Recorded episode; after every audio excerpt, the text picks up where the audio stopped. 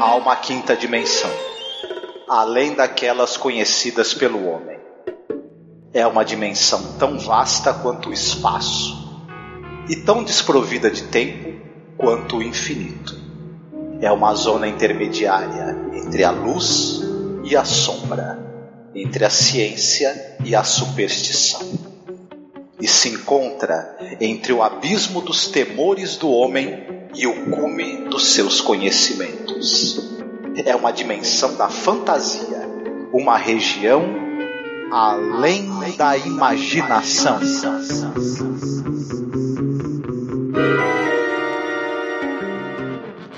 I saw him again 50 miles further on.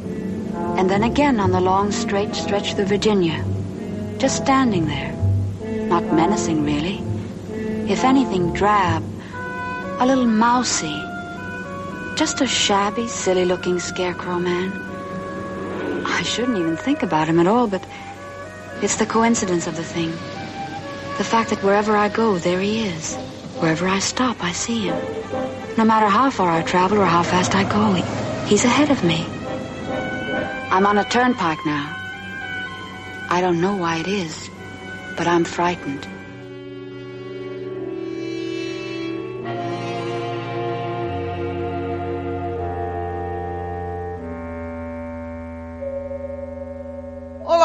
Ouvinte! Seja muito bem-vindo à nossa Zona do Crepúsculo. Aqui é a Angélica. E aqui é o Marcos. Hoje falaremos do episódio da primeira temporada, episódio número 16, The Hitchhiker, que seria... O Caroneiro, né? É um episódio muito legal, muito intrigante. Eu também, na minha opinião, considerei um dos episódios mais legais da temporada. E você, Mar? Sim, eu gostei bastante do episódio. Tem umas curiosidades pra gente falar e a gente também vai citar algumas coisas que, direta ou indiretamente, foram inspiradas por ele.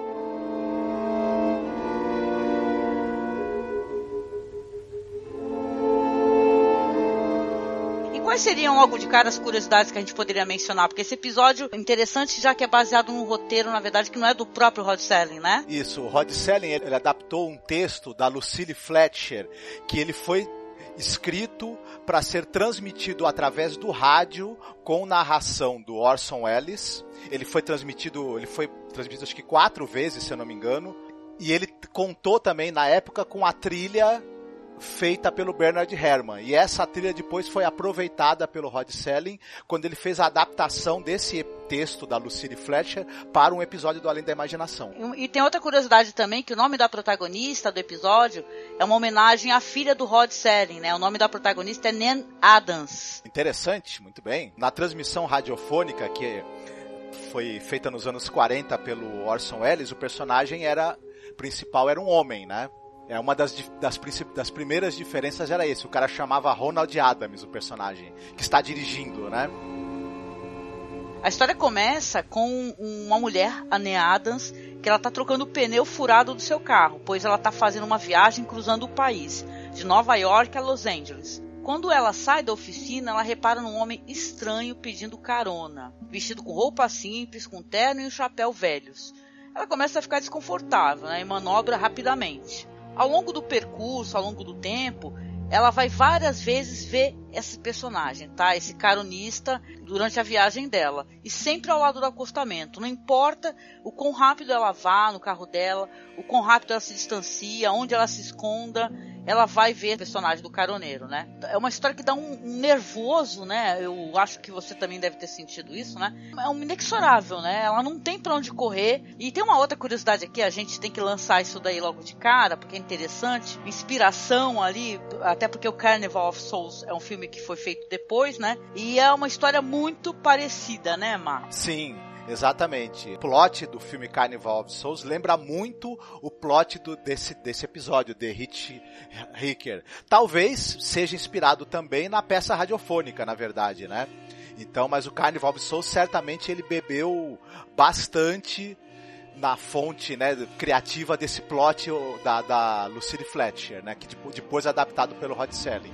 Outra que o pessoal também é, cita como uma possível influência, muito mais pra frente lá o Sexto Sentido, né? O pessoal também cita como podendo ter sido influenciado por, por esse plot, porque, como veremos, né, no final, não vou falar agora, tem uma, né, uma, um plot twist ali, né? Shyamalan, assim, os filmes dele, né, eles são conhecidos pelos plot twists, né? Então, é, de certa maneira, você acaba mesmo é, vendo uma certa influência desse trabalho aí, desse, dessa série clássica aí do Rod Serling, né, e tal, que vai ter o plot twist, a grande descoberta, né? E eu quero só mencionar que o Carnival of Souls, o, o, então o Parque Macabro, né, que é o filme de 62, do Herc Harvey, o Harvey, é um puta de um filme, assim, com perdão da palavra, porque ele é um filme maravilhoso, sensacional.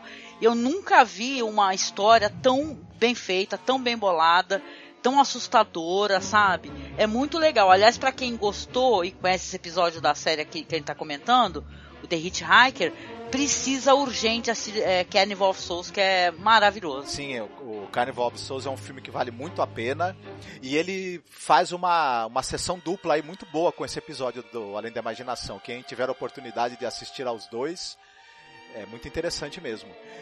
É um episódio, assim, é, depende muito, claro, como todos os episódios da série, você tem um personagem principal e é sempre um, uma excelente atriz, um excelente ator que encarna esse personagem e conduz a trama pra gente, né? A Inger Stevens está muito bem, né? Nesse papel. E você tem também a figura do, do caronista, né? Do, do misterioso, que é o Leonard Strong, que faz. É, é uma coisa engraçada, porque ela tá na, na, na, estrada, o cara tá a pé, só que ele consegue sempre chegar na frente dela, né? Quando ela chega em determinada localidade, o cara já tá ali pedindo carona pra ela, né? Apontando assim com o dedinho para uhum. ela. E ela vai, ela vai sendo tomada por um terror cada vez maior.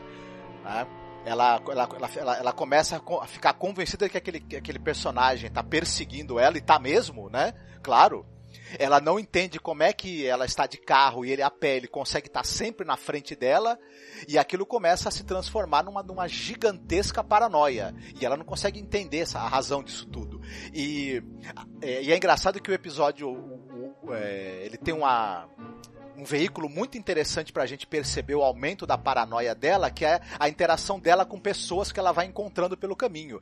Cada vez ela, ela interage com essas pessoas de uma maneira mais é, nervosa, tresloucada, né? Enfim. É, não, e interessante, já que você falou disso daí, é, realmente, ó, ela vai, ela vai tendo toda esse, essa trajetória de uma moça jovem e uma moça tranquila, que está curtindo muito uma viagem, para uma pessoa que vai ficando totalmente desesperada e descontrolada. A dado momento, ela vai encontrar com um marinheiro, né, um cara que está prestes a, a retornar pro, pro, pro, navio dele e ela vai começar a, a pedir, implorar para que ele entre com ela, que dá uma carona para ele de qualquer maneira. E eu lembro que a gente comentou, achei isso muito interessante, que cara, na situação dela, uma mulher sozinha, eu jamais, entendeu? Com a carona com um cara que eu não conheço, né, e tal, né? Mas ela tá numa situação é, de tanta tensão, de tanto nervosismo, de tanto desespero, que ela, porra, ela vai colocar um cara no carro dela que a, até a, os planos que, o, que são colocados logo no começo, da interação dele com ela no carro, é, muito, a gente fica muito tenso. Entendeu? Pra quem é mulher, é, dá pra ficar muito tenso, porque ele se aproxima demais dela, ele fala muito perto dela, ele fica falando, ah, você é uma mulher, uma mulher sozinha, carona assim. E sabe, claro que a série é muito pudica, ela não vai colocar nada de um conteúdo é, sexual, assim, visivelmente pro, pro espectador, né? Até o Rod Serling não poderia fazer uma coisa assim, numa época como essa. Mas, cara, a gente fica muito tenso, eu fiquei muito nervosa isso daí. Depois tem esse desfecho aí do cara querendo ir embora de qualquer maneira, que chega até a ser engraçado, apesar de terrível. Sim, é verdade. É, tem outros episódios na série, a gente até falou sobre o, a imagem no espelho, mirror image, onde você, onde o personagem está nessa situação de fragilidade e é engraçado o Rod Serling escolher é, personagens mulheres para esse tipo de episódio, onde a pessoa está ali empreendendo uma viagem e porque para a mulher era uma coisa mais complicada viajar sozinha. Então toda essa, essa, essa sensação de insegurança que rondava, né, o, uma mulher só, jovem, tendo que fazer um trajeto é, através dos Estados Unidos naquela época, né, é, era, era transmitido né, nessas histórias. É interessante isso. Tem, tem, tem até de certa forma um subtexto dessa coisa do, do do quanto era difícil, né, para mulher, para uma mulher jovem, independente, né, é, levar sua vida sozinha, né, os, os, os medos e os perigos que estavam à frente, né. Era uma coisa interessante. A gente pode fazer um link é, direto, né, com essas notícias que a gente vê terríveis, né, de mulheres que estão é, viajando. É engraçado essa expressão viajar sozinha, né? Quando um homem viaja, ele está apenas viajando. Quando uma, uma mulher, ela está viajando sozinha, né? Porque ela tem que ter uma companhia, tem que ter um companheiro, né? Para que possa validar aquela segurança dela, né? Então isso nesse personagem realmente causa uma tensão. E é um, um episódio que você vendo hoje em dia dá um certo, né? Dá um certo receio dessa situação em que ela mesma se coloca, né? E você está falando desse negócio dela, não importa quanto ela ande, quanto mais rápido seja. Tem um momento que ela faz inclusive um cálculo. Ela fica falando, nossa, mas se esse caronista tivesse pegado um carro que fosse a 150 km por hora, só assim talvez ele conseguisse estar mais adiante, porque ela vai avançando nas cidades, correndo ali para para poder chegar nesse outro ponto lá. E cara, o cara está em todos os lugares. E claro, o episódio, a gente vai falar com spoilers, né? O episódio ele trata exatamente disso, do encontro inexorável, né, de uma pessoa com seu destino. E o destino que o episódio quer tratar, nesse caso, é a morte né? Eu lembro que a gente estava conversando também, eu gosto muito de fazer isso, gente. A gente pegar é, coisas que a gente já assistiu. E eu lembro que quando eu comentei lá no podcast, foi lá no blog, a gente trata de muito material assim diversificado. E a gente falou da série Ghost Stories for Christmas, da BBC. E a gente comentou do The Signal Man, né? Que é um episódio excepcional dessa série inglesa.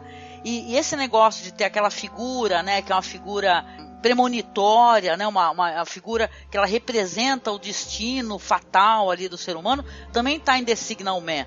Né? Então, então é, é, muito legal, muito interessante também como a série coloca isso daí e como todas as histórias, o pessoal comenta, já foram contadas, né? É, a gente enxerga um eco de M.R. James nessa história, né?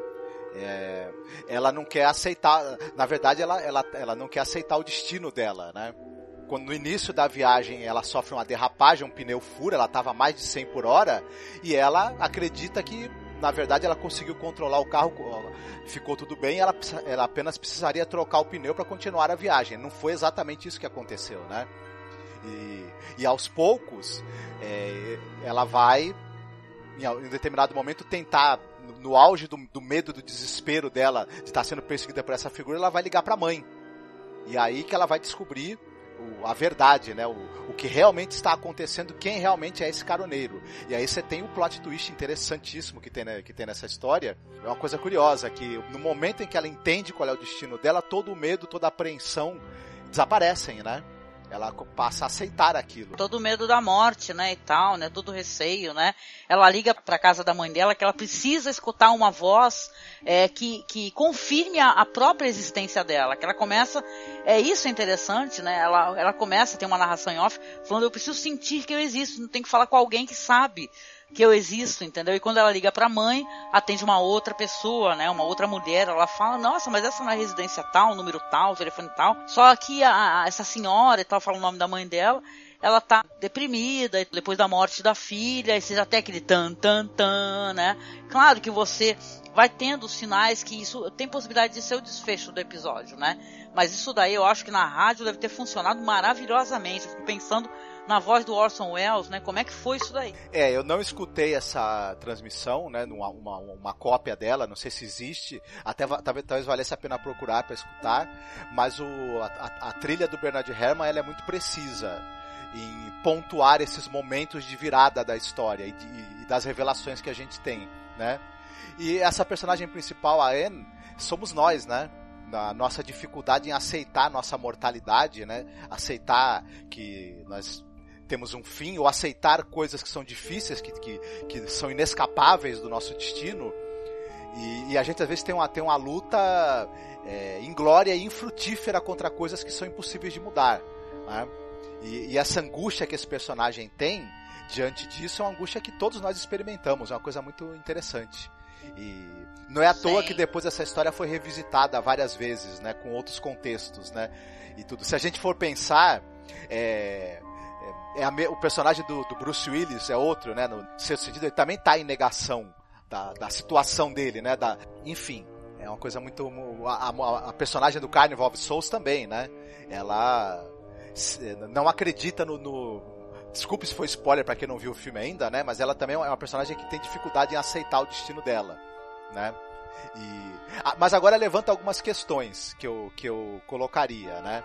Sobre, esse, sobre essa história. É, ela interage com várias pessoas, né? Sim, exatamente. É, essas pessoas, é, é elas estão vivas, elas encontrar, elas tiveram esse encontro com o espírito da Anne? Ou será que essas pessoas também estão mortas e também estão em negação, por isso que a Anne consegue vê-las e elas conseguem vê-la?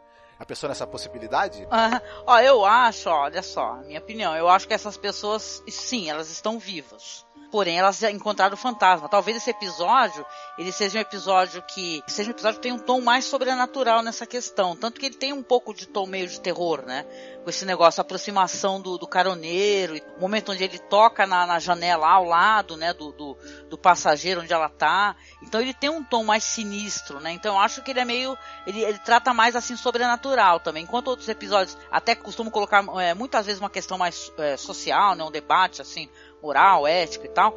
Esse episódio de Hitchhiker, ele tem essa questão dessa tensão que vai aumentando assim a cada a momento do, do que é enervante, né? Você tá assistindo, você vai ficando cada vez mais nervoso, tanto quanto ela, né? Isso é muito, muito interessante. E outra coisa que o episódio tem maravilhoso, que eu não posso deixar de comentar, é que os monólogos, essas narrações, né, os monólogos internos da Nen, eles são maravilhosamente interpretados pela atriz, né? Então fica muito, fica muito perfeito, saca? É uma coisa que The Twilight Zone tem é, é, atores, atrizes maravilhosos, né? Então ela é, ela dá um show de atuação, né? Inclusive essa atriz ela participa de um outro episódio também mais à frente, do Além da Imaginação. Acho que é isso, né? É um excelente episódio, vale muito a pena assistir. Enfim, é mais um ponto alto assim da série, um episódio também muito comentado. É, sobre as recomendações que a gente gosta de fazer aqui no final desse projeto, fica aqui a minha recomendação.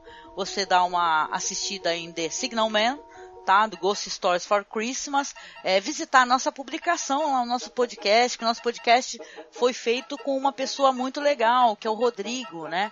Que ele é um especialista nesse material, né? Aqui no Brasil, inclusive quem conseguiu difundir, né? O livre acesso ao, ao material. Então assista The Signal Man, cara. Conheça um pouco mais dessas é, séries inglesas também, que elas também são show à parte. E você, Mar?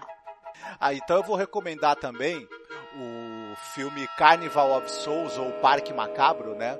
Um filme de 62 dirigido pelo Herc Harvey. E é um, nós comentamos aqui, ele tem um plot que tem bastante semelhanças com o enredo desse episódio.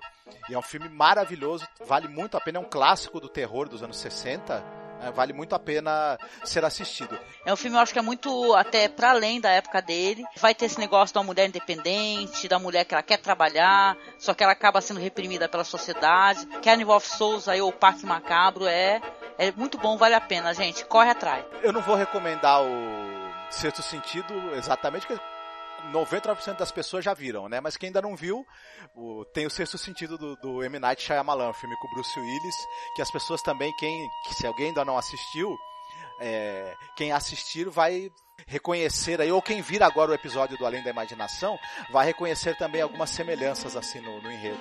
Exatamente. E a gente vai se retirando aqui da nossa zona do crepúsculo, voltando aqui, né, rasgando esse fino tecido da realidade. A gente deixa um beijo, um abraço e tchau. Fiquem bem, se cuidem e não deem carona para estranho. Exatamente.